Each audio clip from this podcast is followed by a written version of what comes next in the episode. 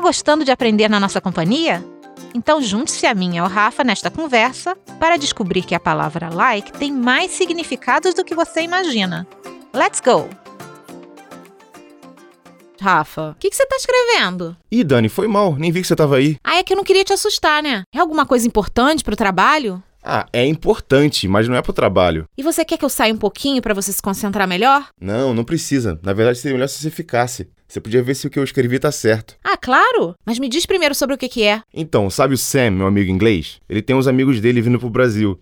Eles me chamaram pra gente tomar uma cerveja juntos. E nenhum deles fala português. Ah, eles devem falar um obrigado, mas não deve passar disso. Bom pra você, né? Se eles só falarem inglês, você vai aprender rapidinho. Mas você não vai levar esse papel pro bar, vai. Não, tá doida? Eu tô fazendo isso só pra organizar minhas ideias mesmo. E o que, que você já preparou? Então, eu pensei em começar perguntando sobre a cidade deles. E você sabe de onde eles são? São de Londres. Aí a pergunta ficou assim, ó.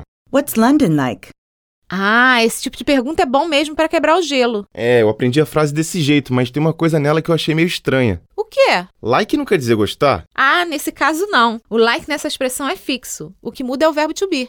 What are the cities around London like? Ah, entendi. Mas agora só tem um problema, né? O que, que eu vou fazer se eu não entender o que, que eles responderem? Ah, talvez você não entenda tudo mesmo. Mas se a gente já for pensando em umas respostas agora, vai ser mais fácil pra você. Tá, beleza, então me dá umas ideias aí. Olha só. London is cosmopolitan and exciting. It is crowded and expensive. Cosmopolitan eu entendi, é como em português. Mas se chegarem falando que a cidade é exciting, eu não sei como é que eu vou reagir, não.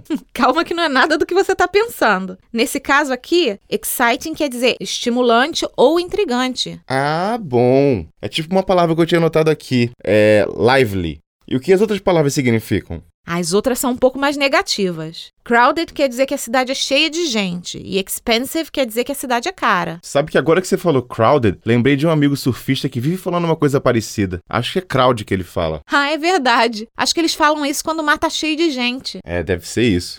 Tá, beleza. Vamos voltar pro assunto então. Agora eu já sei como perguntar sobre a cidade deles e já tô preparado para algumas respostas. Então agora é só botar em prática, né? É, só que o problema é que não tem como eu me preparar para todas as respostas que eles vão me dar, né? Claro que não, né, Rafa? Mas isso é normal. Aos poucos seu vocabulário vai crescendo e tudo vai ficando mais fácil. Ó, tomara, porque olha, eu tô estudando todo dia. Ah, deu pra perceber.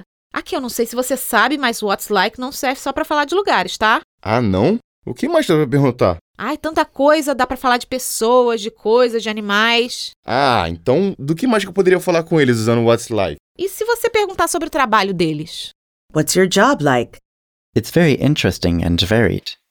Ah, sabe de outro assunto que também sempre faz a conversa render? É só perguntar sobre o bicho de estimação deles. What's your dog like?